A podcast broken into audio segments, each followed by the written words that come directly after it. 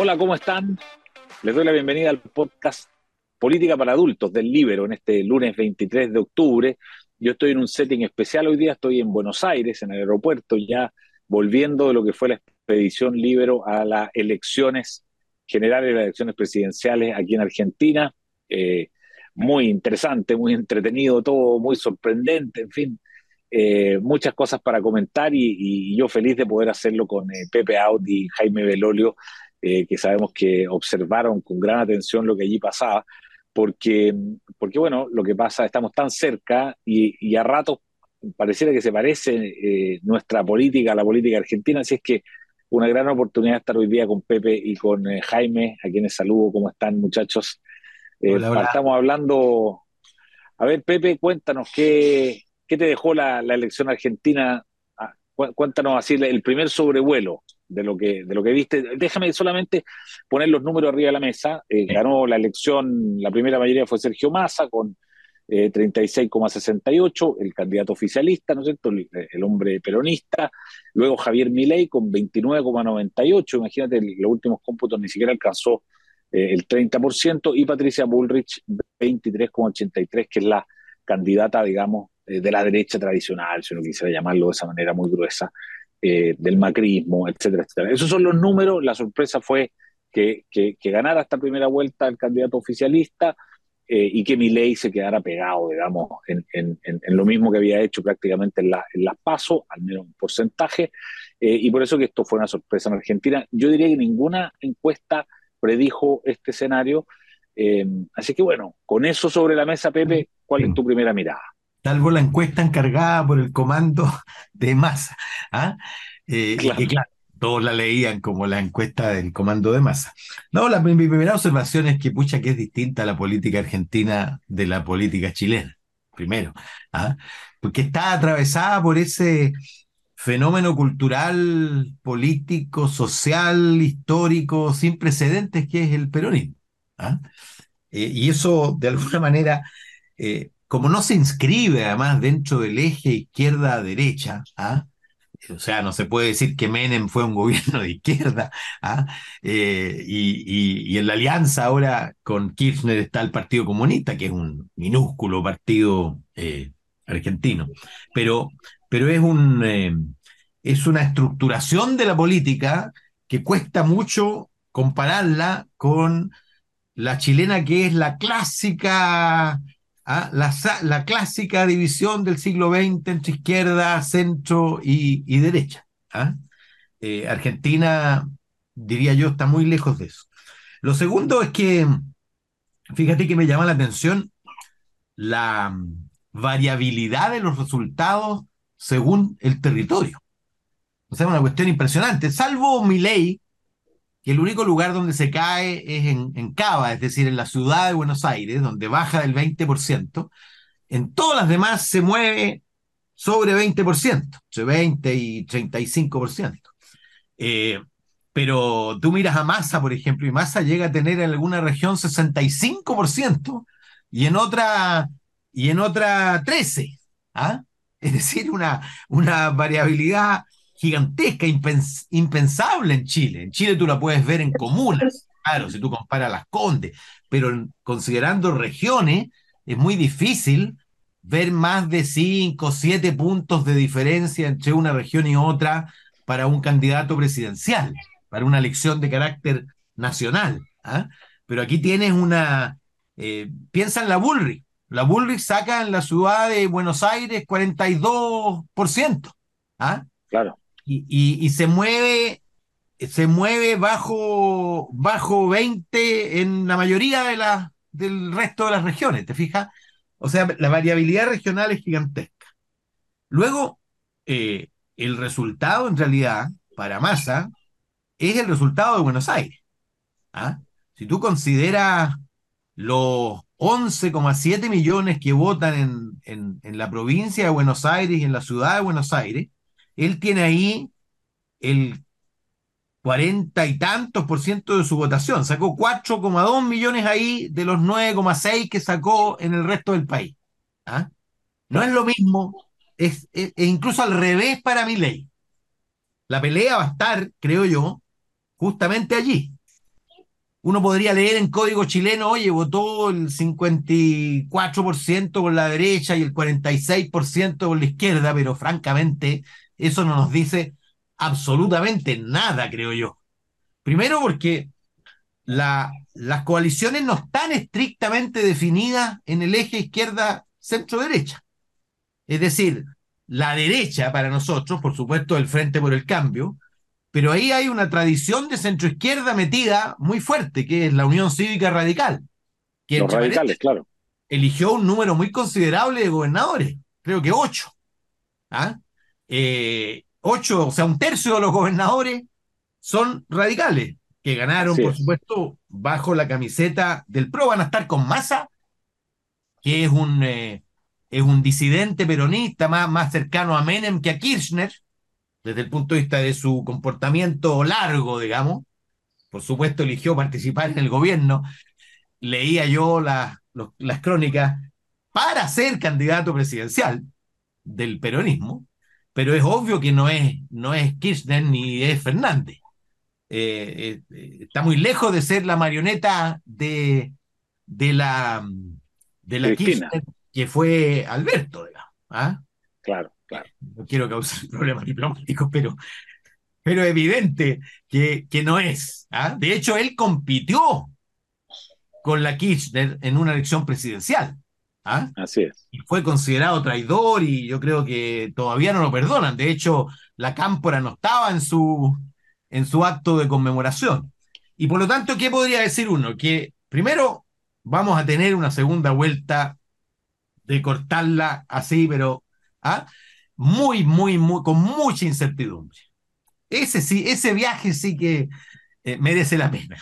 ¿Ah? Hay que volver, hay que volver. tienen, que volver. El 19 de noviembre. El 19 de noviembre, efectivamente, en, cuatro domingos más. Y, y, ahí la incertidumbre va a ser hasta el final, porque el en el fondo lo que se opone es, déjame decirte primero qué creo yo que pasó, ¿ah? Eh, porque ley era una ola, una ola mediática que avanzaba con mucho entusiasmo. Pero la medida que avanzó muchísimo, así como la ola de la primera línea, generó el vértigo. ¿ah? Generó el vértigo. Y una cosa es votar a alguien para la primaria, para que esté en la conversación y en la pelea, y otra cosa, cuando tú con tu, con tu mano en la urna, tú lo pones de presidente. Entonces, yo creo que mucha gente reculó. ¿ah? reculó derechamente. Y, y, claramente el, voto de Rodríguez Larraeta, al parecer, se fue más bien hacia Massa. Eh, Bullrich perdió más de 200 mil votos respecto incluso de las PASO, a pesar de que creció el volumen de participación. Eh, entonces, yo creo que esto está entre el diagnóstico de la crisis paragüina actual y el vértigo de un futuro incierto. ¿ah? En el fondo son dos miedos. Y, como predomina la desesperanza, eh, cuando uno conversa con los taxistas argentinos, se da cuenta que nadie cree que las cosas vayan de verdad a cambiar. Entonces, cuando te ofrecen un cambio tan vertiginoso, tú dices, chuta, mejor me quedo con esto, mal que mal, le lleva ingentes ayudas sociales, ¿ah?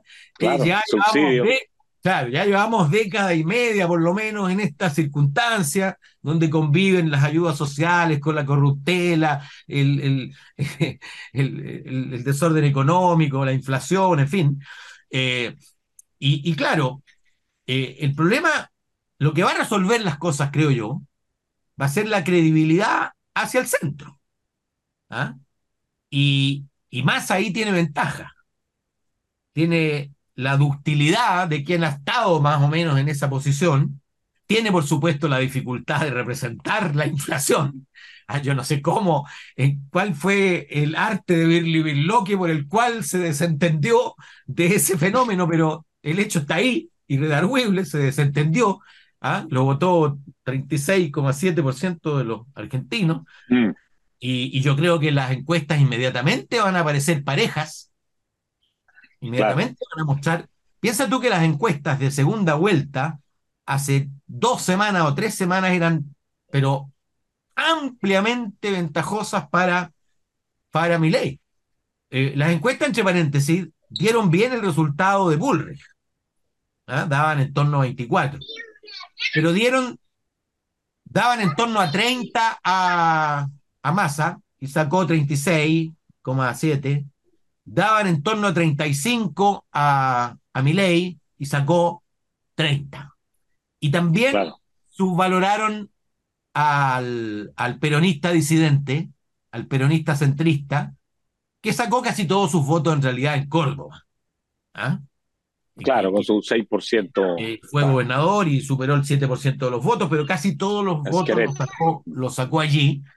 Eh, no es todo un voto sumable tampoco, por eso te digo que, que, de la campaña dependerá todo, de, de, como una nueva elección.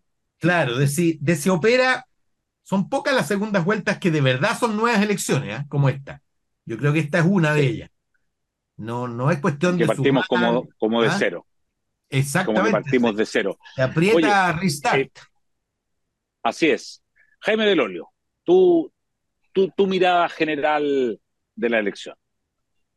Eh, bueno, varias cosas ya las dijo Pepe, solamente mostrar que em, quizá una de las razones por las cuales las encuestas mostraban mejor el resultado de Bullrich es porque su voto era más urbano. Eh, de hecho, la ciudad de Buenos Aires es donde Bullrich saca eh, una amplia mayoría, saca más del 40%. Eh, pero en la provincia no.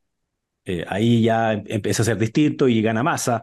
De hecho, en la provincia gana Axel Kichilov, que, como me dicen algunos de mis amigos argentinos, de los peores de los kirchneristas era uno de ellos, digamos. ¿ah? Y sacó una súper buena votación, sacó más casi un 50%, 40 y tanto por ciento. Eh, y en la misma ciudad, de nuevo, también pasa algo que es similar, eh, pero al revés. ¿ah? Gana Jorge Macri, el primo del expresidente Macri.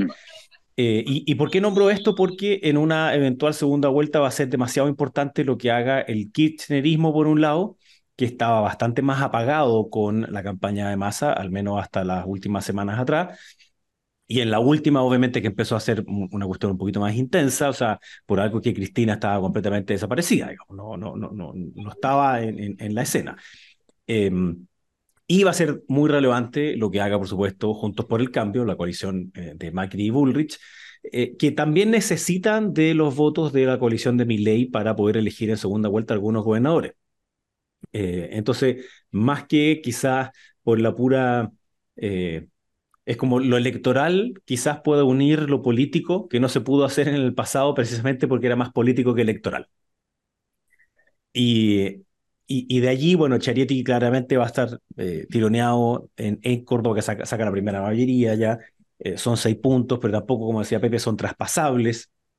Y eh, Pepe dice algo que es muy cierto, ¿no? Uno podría decir, claro, subimos todo ley, subimos todo Bullrich, entonces Massa dice estar perdido. Pero, pero eso no va a ocurrir así. Eh, porque hay personas de, eh, de, Bullrich que eh, tienen muchas aprensiones con respecto a mi ley y, y, que son más bien centristas, más en, el discurso que hace diciendo que había ganado, uno lo escuchaba y pareciera que fuera un candidato centro-derecha, que obvio estaba tratando de ir a buscar a ese mundo. y, y por supuesto que parece insólito que el ministro de Hacienda, equivalente nuestro, sea candidato, siga siendo ministro, haya hecho toda la cantidad de entrega de bonos y otros que ha hecho durante estas últimas semanas, que es brutal. Eh, los gremios allá eh, que dependen del Estado han hecho una campaña del terror con respecto a Milei y Bullrich que era bien brutal. Eh, por ejemplo, había en las estaciones de trenes, había uno que decía precio del tren con masa 56 pesos, peso, precio con Milei y con Bullrich 1100 pesos. De hecho, fue la portada del diario El Clarín del día viernes en la mañana. Una foto de este porte con una intervención electoral insólita. Y nosotros hoy día le preguntamos, estuvimos en el Clarín, le dijimos, oiga, ¿pero qué es esto? Y yo decía, bueno, así es la cosa nomás. Eh, y, lo circulaban en las pantallas de los trenes, digamos. O sea, no, solamente que estuviera puesto antes de embarcar, sino que también, así como dice, eh, no sé, pues el, tren a Santa Fe va demorado 20 minutos y después ah, el precio con masa 56 y el precio con mi ley es 1100. O sea, e, era una cuestión impresionante. La, la lógica como eh, te van a, a, quitar tu subsidio, que en algún minuto era, ya no les creo nada, así que mejor váyanse ustedes eh, era un hastío total hacia eh, el kirchnerismo como tal, representado en este caso con, con Massa, eh, comenzó a hacer sentido al final, ¿no? Al final de la campaña de, mira, te van a quitar esto, lo que dice mi ley significa que tú vas a perder y te va a costar más caro y que la dificultad que tiene además cuando se menciona cómo se devalúa el peso con respecto al dólar, es decir, para que el dólar blue sea equivalente al dólar real, digamos. Eh, mm. al dólar oficial sea equivalente al blue. Eh, eso necesita una transición que es compleja eh, y obviamente hay personas que están más afectadas en una economía en que una buena parte del déficit, y esto nos decían antes algunos economistas, no sé si lo chequearon también ahora, cerca de 8 puntos del PIB tienen que ver con subsidios directos al transporte, a los, planes sociales y otros. Entonces hay una maquinaria que comenzó a hacer también esa campaña muy brutal de cómo iban a, a, estar peor.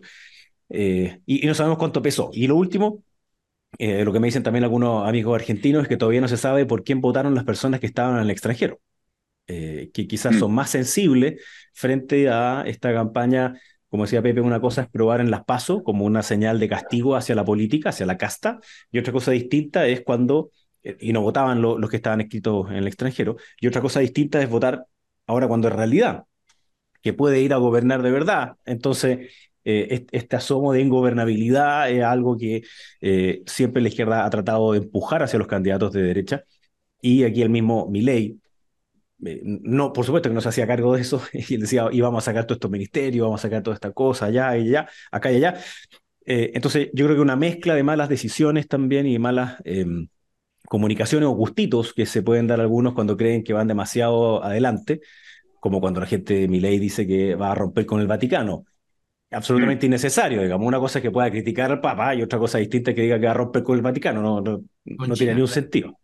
Eh, claro, porque nada más no, no si, hubiese querido decir que iba a romper con todos aquellos países eh, que no han separado la iglesia del Estado, tendría que elegir una lista grande, eh, y eso mm. no, lo estaba diciendo. Entonces yo creo que toda esa lógica como de, de, que vamos muy adelante, vamos muy entusiasta, termina por salirse, desbordarse un poquitito y asustar a más gente de la que debía haber asustado, obviamente. No solamente le saca a Bullrich, sino que Bullrich también pierde.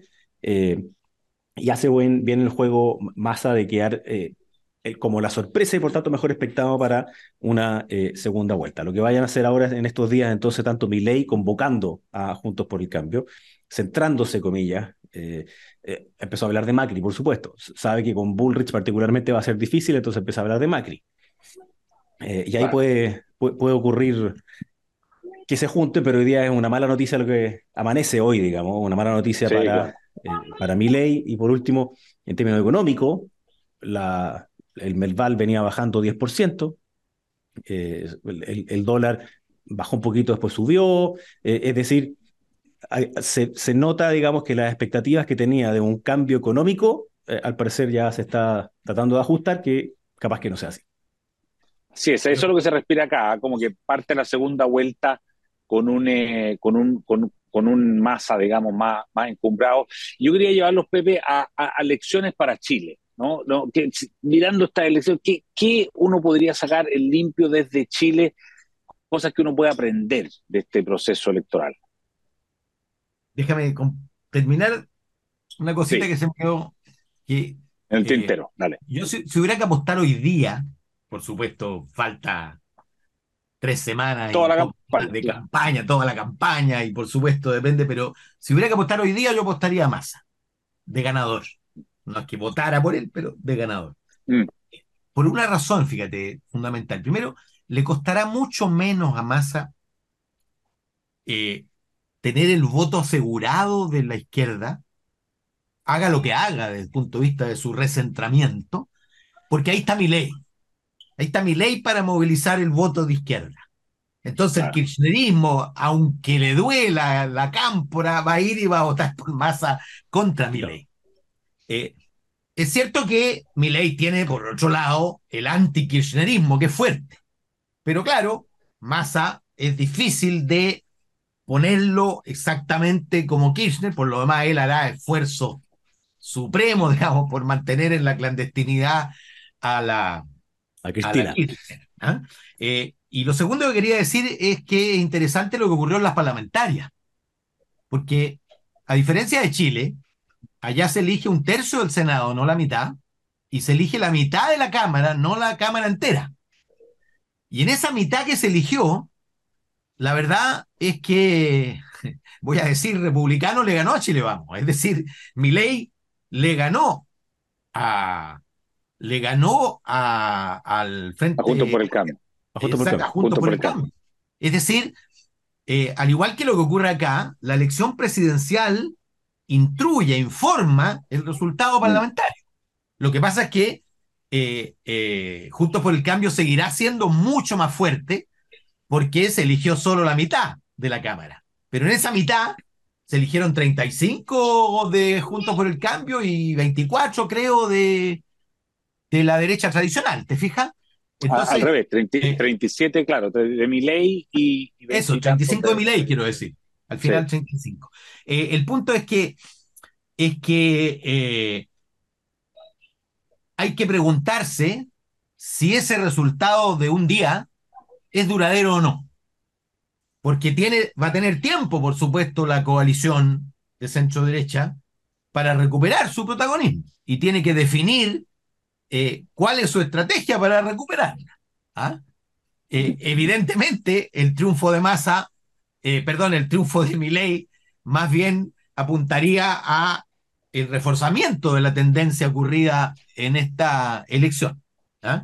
Ahora, ¿qué veo yo para Chile? Lo primero es que, como dicen los suecos, nunca hay que colgar la piel del oso antes de haberlo matado. Primero. Mm. Es decir, esta esta costumbre que tenemos los políticos o que tienen los políticos de, de pensar que los momentos son casi em, tendencias estructurales. Y la verdad es que son solo momentos. ¿ah? Y cada vez más hay menos tendencias estructurales y más urgencias y momentos que cambian las situaciones. Esto en, en el mundo entero, digamos. Los escenarios son cada vez más frágiles más lábiles, más, más cambiantes. Eh, segundo, que eh, tú puedes construir un liderazgo mediático y efectivamente romperla, como lo hizo, como lo hizo eh, republicanos, por ejemplo, en la elección pasada, pero eso no te garantiza luego que la gente te entregue su confianza para gobernar, porque gobernar es otra cosa. Existir y, y romperla y conectar con el sentimiento de la gente, en fin, eso es una cosa. Y la otra es que la gente te entregue las llaves de su casa, de su empresa, de sus hijos, de su hogar, en fin, porque eso mm. implica, implica no solo la queja, no solo que tú conectes con la queja de la gente, porque ¿cuál es el problema de, creo yo, el límite de mi ley? Mi ley expresó muy bien la idea del que se vayan todos, ¿no es cierto? Eso era mi ley. ¿ah? Barramos con la casta. ¿ah? Claro. Eh, bueno, y ahora, eh, y esa es la dificultad que tiene para la segunda vuelta, pues ahora necesita a lo menos a la mitad de la casta. claro, claro. Necesita a lo menos a la mitad de la casta. ¿ah? Entonces la pregunta es, ¿cómo lo va a hacer? ¿Ah? ¿Cómo lo va a hacer? Y en este, y en esta, en este mundo de las comunicaciones actuales, que cuando tú, tú dices algo, eh, antes tú decías algo un día y ya la gente se olvidaba y después podías decir otra cosa. Pero es obvio que la ruptura diplomática con el Papa, la ruptura diplomática con China, los excesos en todo orden de materia, las puta madre, los, en fin, los insultos a los radicales, en fin, ¿cómo desdecirse? Van a ser, obviamente, elementos de la campaña y de los cuales le va a costar a, a, Milei sacárselos de encima, porque finalmente eh, hoy día tu pasado es presente. Tú metes Google y todo lo que has hecho antes aparece hoy en el mismo corte. ¿ah? Eh, Massa también los tiene, por supuesto, pero tiene una trayectoria más ordenada, menos salida de madre. ¿ah? Eh, seguramente le van a colgar la parte más kirchnerista de su trayectoria, pero obviamente ellos van a intentar poner la parte menos. Y por lo tanto, si la elección fuera este domingo, yo daría ganador supuesto, en una elección que va a ser muy estrecha de todas maneras. Ahora, cualquiera que sea que gane, eh, va a tener que bordar para gobernar. Claro. no va a haber mayoría parlamentaria, no hay ya mayoría parlamentaria ni para uno ni para el otro. Así es. Jaime Glorio, elecciones para Chile, de esta elección. Bueno, yo creo que si bien la política obviamente es muy distinta entre, entre allá y acá, hay ciertas similitudes entre cómo pueden moverse las cosas. Eh, mm.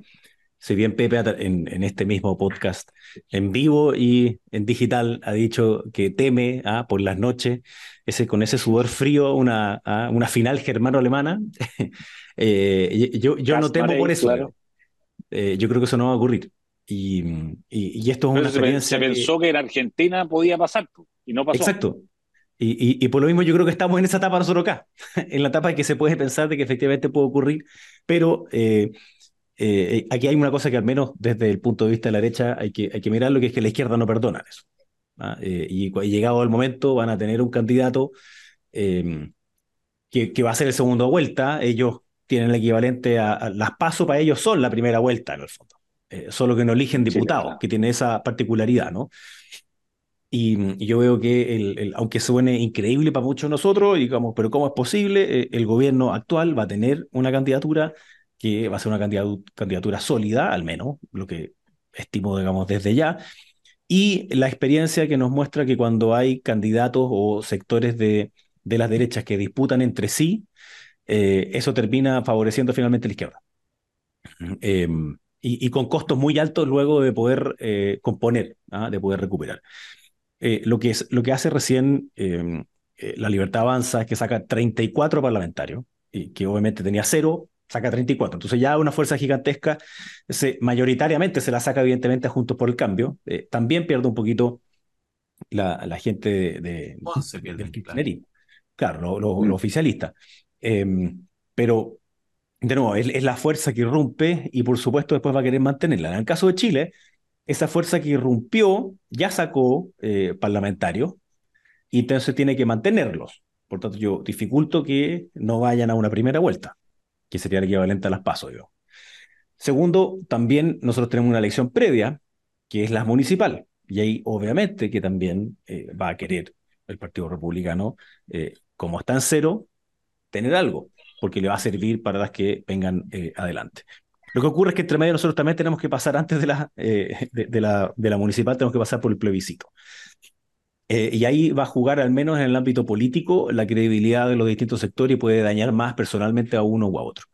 Pero yo diría que, como, como, como, así como conclusión, tanto lo que ocurrió en España, manteniendo todas las distancias, tanto como lo que ocurre ahora en Argentina, da cuenta que los excesos de unos más la permanente batalla, digamos, entre las derechas significa darle en bandeja a eh, las distintas izquierdas o el oficialismo, en el caso de Argentina y en el caso de España, para que ellos continúen en el poder. Por tanto, al menos es algo que, hay que mirar, al menos es algo que hay que aterrizar y a veces desapasionar, me incluyo en eso, eh, si mm. es que lo que uno quiere obviamente es poder gobernar y que, como decía Pepe, es gobernar para que sea gobernable y no solamente ganar para dejar al otro fuera y que luego no sea gobernable.